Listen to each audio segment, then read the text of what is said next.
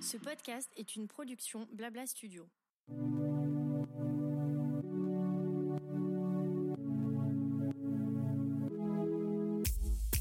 Bonjour et bienvenue dans Qu'est-ce qui vous amène, le podcast proposé par Advesia, le centre hospitalier vétérinaire situé en banlieue parisienne, à côté de Versailles. Chaque mois, je vous propose de nous retrouver pour une conversation avec un vétérinaire, un auxiliaire spécialisé vétérinaire ou un client d'Advesia, ainsi qu'une pastille santé dans laquelle on vous donnera des conseils pour prendre soin de vos animaux de compagnie. Après être passé par le service snack et le service de stomato, on va faire aujourd'hui un tour dans le service de chirurgie et c'est le docteur Andrea Deleani qui sera notre guide. Bonjour Andrea. Bonjour. Je suis ravie de te recevoir aujourd'hui. Je vais te présenter rapidement avant de poser ma traditionnelle première question. Tu es diplômée de l'Université de médecine vétérinaire de Sassari en Sardaigne. Tu as récemment validé ton DU technique microchirurgicale. Bravo d'ailleurs. Merci. Et ça fait deux ans que tu travailles chez Advesia. Tu as d'ailleurs débuté en juillet ta résidence en chirurgie des animaux de compagnie. Absolument. Donc ma première question, qu'est-ce qui t'a amené à ce métier de vétérinaire? Ça a été une évidence, je pense, pour moi, euh, parce que mon père est vétérinaire, ma mère est assistante vétérinaire, donc euh, il avait une, lui, il a ouvert une clinique il y a des années en Corse et en fait euh, j'ai grandi là-dedans. Bien sûr. Tout simplement. Depuis toujours. Euh, ah oui, bah tous les. Tu es au cabinet? Tous les week-ends, euh, quand lui était de garde, s'il fallait aller aider à recoudre des chiens ou nettoyer des cages ou dorloter des petits chatons abandonnés, moi j'étais à la clinique en permanence. Mais je pense que c'est le rêve de tous les enfants. En oui, peut-être. on est d'accord. Donc dès toute jeune, tu as été confrontée aux chirurgies, au sang et aux animaux malades. Et je pense que c'est pour ça que le métier de vétérinaire a été pour moi euh, un choix vraiment euh, réfléchi. Euh, oui. Parce que j'ai vu tout le côté, on va dire, un peu gore éventuellement, avant en fait de me dire oh c'est mignon les petits chatons et les petits chiots. Je suis vraiment partie sur euh, oui, il y a du sang, oui, euh, il y a des animaux malades, euh, des animaux vieux, des animaux qui vont pas bien. Et, je pense que je l'ai choisi de manière assez réfléchie et consciente. Bah, et puis c'est une grande chance parce que moi, la première, comme beaucoup d'enfants j'ai voulu devenir vétérinaire à un moment donné. Et quand on prend conscience, effectivement, de tout le côté négatif, entre guillemets, euh, comme, comme tu dis, les animaux qui souffrent, les animaux malades, ben, rapidement, on peut se sentir euh, repoussé par ça, ou en tout cas ne pas se sentir les épaules pour ça. Toi, finalement, oui, ça n'a même pas été un sujet parce que tu as été confronté super jeune à ça. Oui, bien sûr. C'est une chance. En fait, euh, je, je, connaissais tout de suite le mauvais côté, on va dire, ou le côté un peu caché qu'on n'imagine pas quand on est enfant et euh, qu'on se dit ah je veux être vétérinaire. Euh, on n'a pas du tout à l'esprit tout ce qu'il y a derrière en fait. Oui, c'est ça. Et le fait de savoir dans quoi tu t'engages, je pense, et de le faire consciemment, c'est une vraie chance. Et tes parents n'ont jamais cherché à te cacher euh, ce côté justement euh, un peu gore, comme tu dis, du métier, non. finalement Non, non, non, pas du tout. Je vais pas dire ils en ont joué, mais, euh, mais un peu quand même. Pas loin. ouais, ouais, ouais. Ma mère a fait une chose horrible un jour euh, euh, par rapport à ça et c'était, enfin, il, il, faut avoir un peu le cœur bien accroché. Tu dois nous raconter. Oui, évidemment. Bon, d'accord. un jour, mes parents en fait ont été appelés en urgence. J'ai deux sœurs. Ils nous ont emmenés avec eux à la clinique et ils nous ont fait patienter. Je pense que c'était un dimanche midi, donc euh, ils nous ont filé à manger dans la salle de repos. Ils nous ont laissé là. Ils ont fait la chirurgie d'urgence. Et euh, ma mère est arrivée euh, avec euh, une main dans le dos en demandant qui veut un dessert?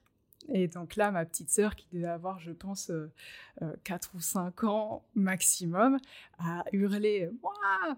Et là, elle a sorti la queue du chat qui venait d'amputer parce qu'elle était dans un état catastrophique. Et donc là, je pense qu'elle a choqué à vie ma petite sœur. Et en fait, moi, je, pense que j'en ai rigolé presque parce que finalement, ça m'a. Enfin, je pense que j'ai su peut-être que je voulais faire ça au moment où euh, elle a fait cette blague-là. Et parce que ça t'a rien fait, bah, Non, en La tout routine. Cas, ça m'a pas dégoûté du tout. C'est. Euh... C'est drôle. c'est voilà. une drôle d'anecdote. Oui, oui, mes parents sont... Enfin, ma mère, en tout cas, est capable d'avoir un humour un peu euh, spécial. Et là... Humour de euh, vétérinaire Oui, voilà, En fait, je pense toute façon, c'est un métier. Il vaut mieux en rigoler. Hein. C'est ça, oui, bien euh, sûr. Clairement, euh, sur ce genre de choses, mais ma petite sœur peut-être en rigole un petit peu moins aujourd'hui. Tu m'étonnes. Et t'as jamais voulu travailler avec eux? Enfin, les Euh, rejoindre j'ai- travaillé un petit peu avec eux. Ah, ok. Juste après mon diplôme de vétérinaire, bébé veto, sincèrement, tu sais pas faire grand chose. Et c'était le début de l'été, donc euh, en Corse, l'été c'est une période très très intense. Et donc on a toujours besoin de vétérinaires en plus qui viennent en renfort euh, l'été. Parce qu'en fait, tous les touristes qui ne sont plus à Paris sont en Corse et population euh, triple au moins. Et les gens emmènent leurs animaux de compagnie. Ah oui, d'accord. Oui, ils arrivent avec euh, un dossier euh, de, de 2 kilos de, d'examen euh, fait probablement à Advesia en partie. et, euh, et ils ont et donc il faut continuer à suivre leurs animaux. Euh, Il y a beaucoup de, il y a des petites chirurgies, euh, Ah les oui, épillets dans tous Oui, les bien sûr. sens. De saison, quoi. Ouais, exactement. Et donc on a vraiment une demande qui est beaucoup plus élevée que le reste de l'année. Do- Donc il y a presque des saisonniers euh, vétérinaires, quoi. Oui, voilà, donc euh, on emploie des gens, enfin, en tout cas dans la clinique de mes parents, il y a toujours des vétérinaires. En général, c'est des jeunes vétos euh, qui viennent l'été, qui, qui font deux, trois mois et qui finalement apprennent aussi en partie leur métier. Et c'est ce que moi j'ai fait, c'est que en sortant de mon diplôme de vétérinaire, je suis allée travailler quatre mois euh, chez, euh, chez mes parents. Donc ils étaient un petit peu indulgents aussi avec moi, Oui. mais, euh, mais voilà, ils n'hésitaient pas aussi à me dire euh, ce que je faisais bien et ce que je faisais pas bien. Et donc ça, C'est ça leur aide. rôle, c'est bien, bien sûr. Alors, si je reviens un petit peu en arrière, t'as pas réellement eu de, de révélation, ça t'est pas tombé dessus du jour au lendemain, ça a été assez naturel? Oui. comme raisonnement pour toi. Mais tu te souviens quand même vers quel âge ça t'est arrivé? Ah, je pense que 3-4 ans, je disais déjà que je Ah voulais mais être d'accord, vétérinaire. ah oui, oui, Oui, bon, oui. Je pense que t'as battu tout De- le monde. alors. depuis le début, et à partir du moment où on m'a demandé ce que je voulais faire plus tard, euh, je n'ai répondu qu'une chose, c'était vétérinaire. Je n'ai jamais changé d'avis. Ah oui Euh, ouais. T'as jamais hésité avec autre chose euh, Non, non, j'ai décidé que c'était vétérinaire et, et Tu l'as dans le et- sang. Et ça a été vétérinaire. Oui, bien, oui, oui, bien sûr. Non, mais oui, on peut parler d'ADN à, à ce niveau-là, euh, clairement. Et, et la chirurgie Donc, parce que ton papa est chirurgien. Vétérinaire généraliste. D'accord. Ouais. Il fait euh, des petites chirurgies euh, de contenance en Ah général. oui, très bien. Voilà. Tout ce qui est stérilisation. Stérilisation, des sutures de plaies. Après, il fait beaucoup de chirurgie euh, de trauma parce qu'il y a énormément de chiens blessés par les sangliers. Et ça, c'est une très grosse partie du travail aussi. Euh, et donc, il y a une grosse part de chirurgie là-dedans. Ça doit être des grosses chirurgies quand même.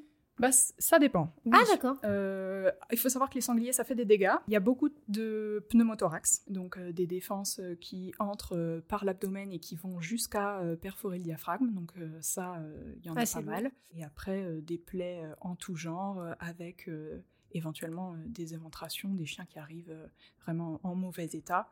Et donc euh, oui, il y a une entérectomie à faire sur un intestin qui est, qui est vraiment pas beau.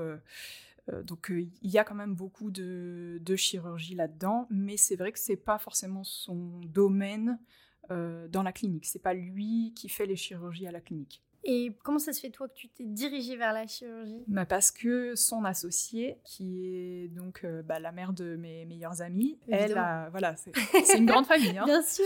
Euh, elle euh, a un CES d'orthopédie, donc elle fait beaucoup de chirurgie osseuse. Et euh, à partir du moment où tu es bon dans un domaine en chirurgie, dans une clinique, on va dire, de taille normale, tu es automatiquement le chirurgien de la structure. Et elle adore ça aussi. Elle a toujours fait euh, la chirurgie, même si elle a jamais délaissé le reste, mais elle se concentre beaucoup sur la chirurgie. Et hum, quand moi j'étais euh, étudiante ou, euh, ou au collège, au lycée, des choses comme ça, j'allais entre midi et deux parce que c'était le moment où elle faisait les chirurgies ortho et où je pouvais m'habiller avec elle. En gros, ça soulageait les ASV qui n'étaient pas obligés du coup de s'habiller.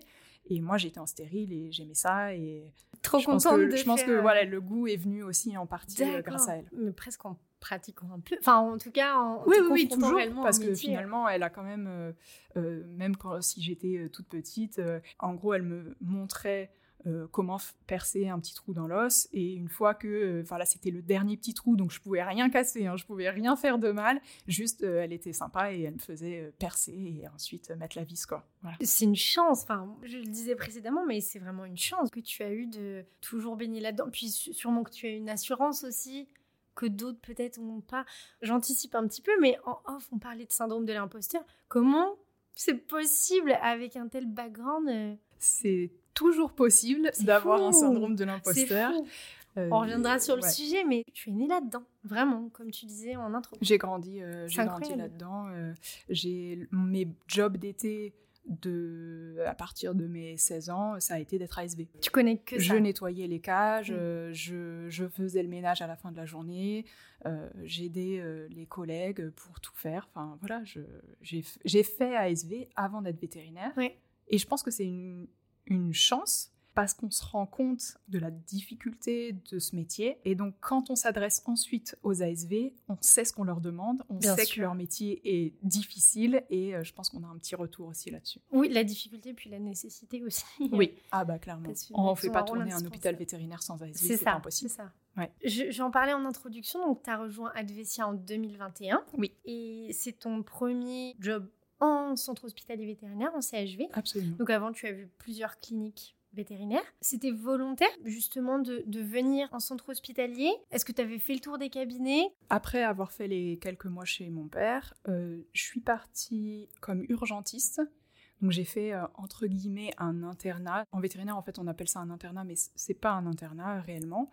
Mais j'ai travaillé comme urgentiste la nuit, euh, dimanche et jour férié. Et la journée j'étais en stage donc non payé, mais pour apprendre. Et j'ai fait ça pendant un an, ça a été difficile. J'ai compris que travailler de nuit, c'était pas fait pour moi.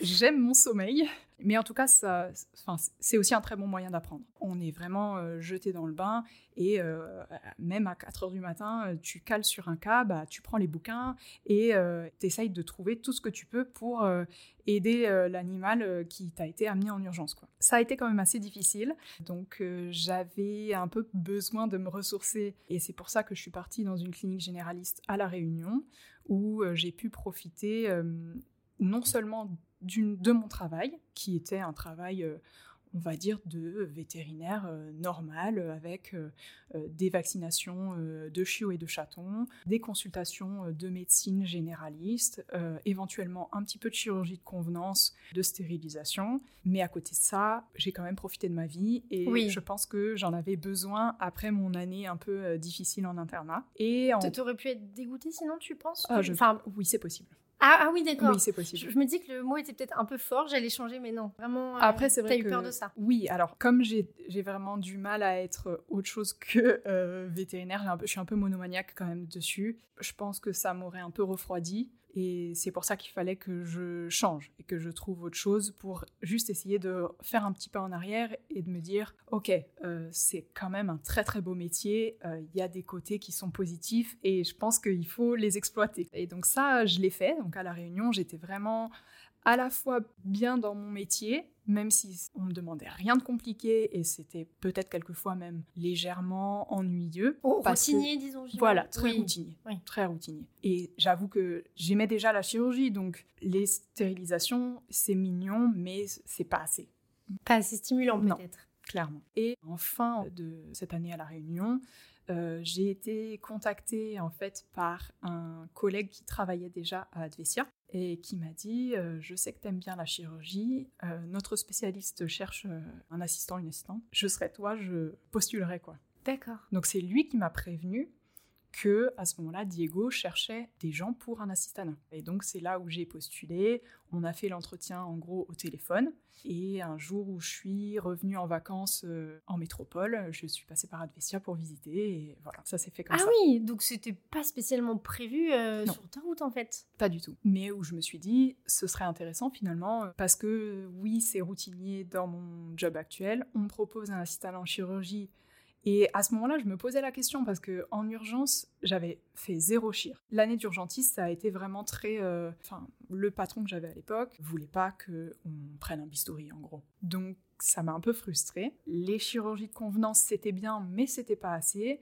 Et je me suis dit, je veux voir si la chirurgie, c'est vraiment ce que je veux faire. Et euh, par cette année d'assistanat, bah, j'ai confirmé cette envie-là. Oui, c'était le bon moyen. Voilà.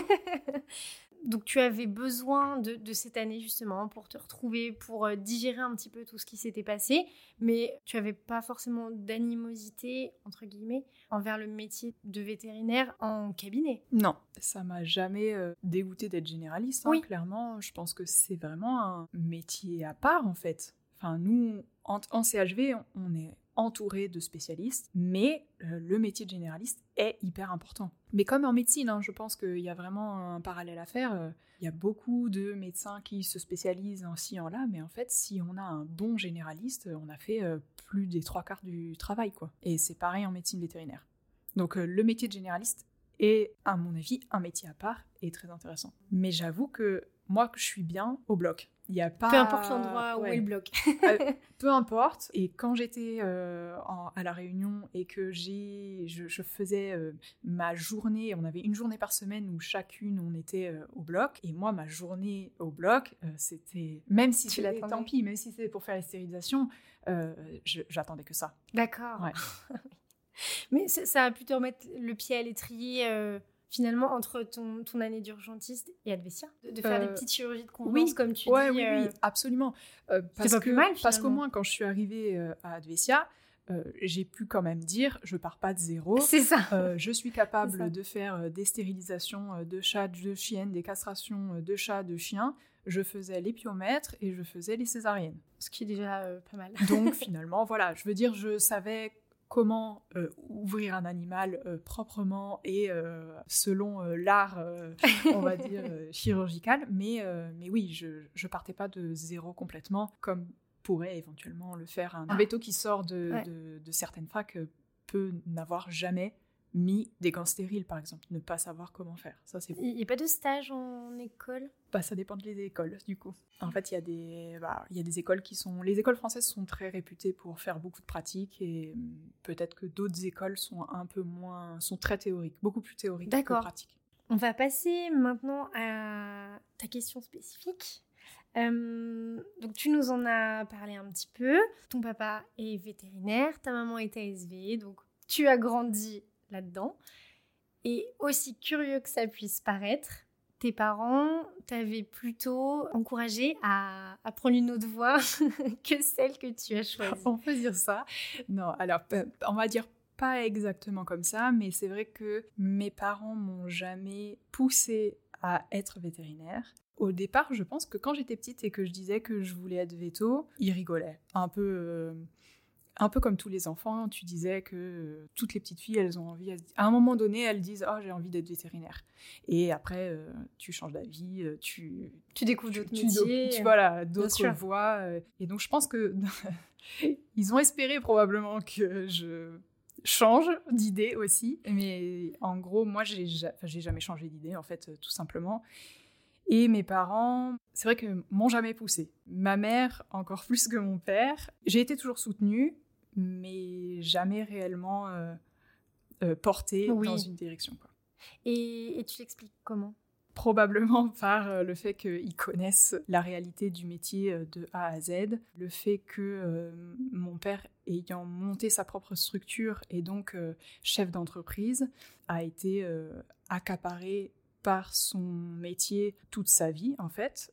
Et ma mère euh, l'a mal vécu parce que euh, elle nous a élevés, nous, trois enfants, euh, on peut pas dire toute seule, mais en grande partie quand même, euh, notre éducation, on la lui doit à elle. Oui. voilà. Donc euh, c'est Ça peut refroidir. oui, elle, elle, elle l'a, je pense, mal vécu. Et donc elle voulait pas que moi je vive une vie comme celle de mon père, de sacrifice au travail en permanence. Et, et tu en penses quoi, toi, aujourd'hui? Euh, je pense que le réali- la réalité de- du métier de chef d'entreprise vétérinaire, elle est là et elle est difficile, clairement. Les choses n'ont pas forcément évolué avec la naissance des groupes et tout ça, c'est encore autre chose. Mais c'est vrai que ça reste un métier euh, difficile quand on est chef d'entreprise, parce qu'on n'apprend pas à être chef d'entreprise quand on est en école vétérinaire. Ah, mais finalement, tu penses que c'est plus la dimension chef d'entreprise que vétérinaire qui a... Oui, oui, il y a beaucoup.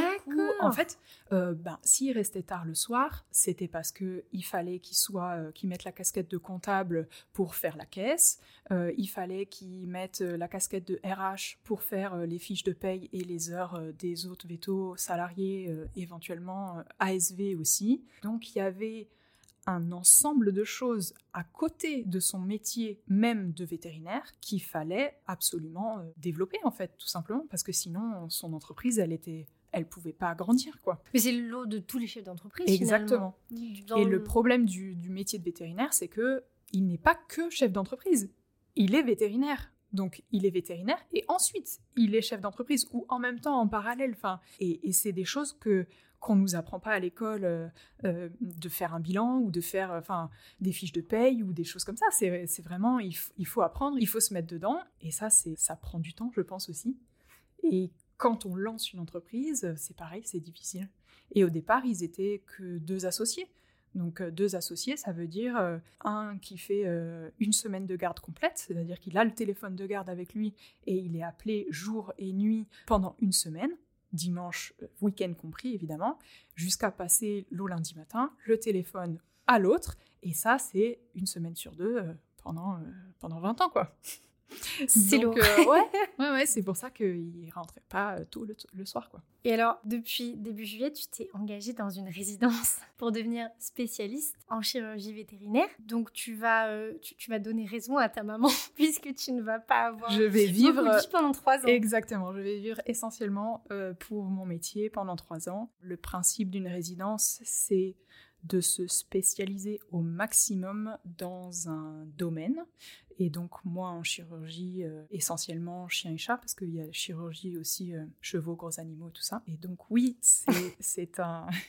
c'est un petit sacrifice que euh, de se, de se spécialiser. Vraiment, c'est il faut connaître tous les articles qui sortent et qui sont sortis il y, a, il y a au moins cinq ans, mais après, ça, c'est ce qu'ils disent, mais en fait, il faut tout savoir. il faut tout apprendre. Il faut être dans les livres en permanence.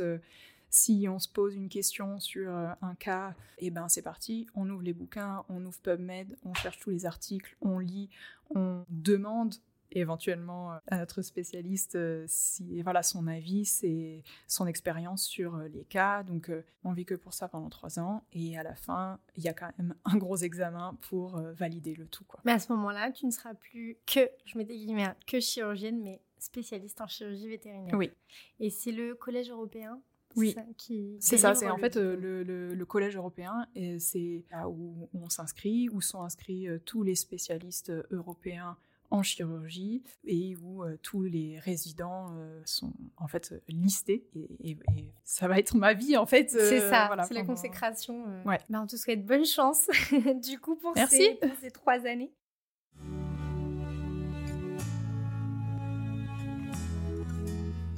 On va passer maintenant dans la dernière partie de cette interview. Je voulais te demander ce que tu préfères aujourd'hui dans ton métier. Je pense pas qu'il y ait une chose que je préfère, à part euh, mettre mes crocs de bloc et, euh, enfiler mes gants stériles. Euh, ça peut être n'importe quelle chirurgie. Je pense qu'à partir du moment où je rentre au bloc opératoire, je suis dans mon élément. Oui, c'est ta deuxième maison de toute façon. Oui, voilà. les blocs. Je. D'accord. Voilà, je vis au bloc opératoire. c'est ça. On va t'aménager un petit lit de camp si tu veux. Est-ce que tu pourrais nous partager un souvenir, euh, ton meilleur ou ton pire souvenir? Mon meilleur souvenir, je vais dire que c'est ma première césarienne. Euh, je crois que c'était un American Bully parce que c'était à la Réunion et euh, là-bas ils ont ils élèvent beaucoup. Ils font beaucoup d'élevage de chiens toutes les races, mais ils adorent. Là, les American Bully, c'est la. comme ici, en fait, hein, on les voit de plus en plus. Donc, ils ont quand même une grosse passion. Et nous, on faisait des césariennes sur ces chiens-là euh, de manière assez régulière. Et moi, j'ai fait ma première césarienne sur euh, une American Bully. Et je crois qu'il y avait huit chiots. Et tous sont sortis vivants. Pour ta première euh, césarienne Pour ma première césarienne. Et c'était ouais, un super moment. parce que En fait, c'est vrai que nous, en tant que vétérinaires, sur le moment, on s'occupe essentiellement de la chienne. Donc, on fait sortir les chiots et on les dépose euh, euh, dans les mains en fait euh, de l'assistante qui, elle, s'occupe de la réanimation. En général, il y a quand même un autre vétérinaire et qui, qui essaye de voir justement si ils sont bien formés, si c'est mâle, femelle, est-ce qu'ils se mettent à respirer. Voilà, il y a tout un tas de paramètres à contrôler. Et, mais c'est vrai que nous, on est focus euh, sur euh, la chienne, l'utérus, euh, vérifier qu'il reste pas de placenta et des choses comme ça. On ferme. Et après, quand elle est réveillée, on peut regarder les, les chiots et, voilà, ça c'est une récompense. Oui, tu m'étonnes, la plus belle. Est-ce que tu aurais une anecdote à nous partager, un cas incroyable que tu as rencontré? Une des premières interventions que j'ai faites euh, à Advesia, qui était sur un chien euh, de, je crois qu'il faisait une vingtaine de kilos, 20 ou 25 kilos, je pense, et euh, qui est venu avec un ventre énorme qu'on a passé en échographie et c'était impossible de comprendre en fait ce qui se passait. Donc on l'a mis au scanner aussi et là on a vu qu'il y avait une masse énorme sur la rate. Donc il est passé au bloc opératoire pour qu'on puisse euh, retirer cette masse qui devenait vraiment gênante. Je pense que j'ai jamais fait une, ouverture aussi grande en gros de son abdomen parce que on a sorti une masse qui faisait euh, je crois 7 kilos. Donc euh, je l'ai tendu à mon assistant, à mon collègue qui était là.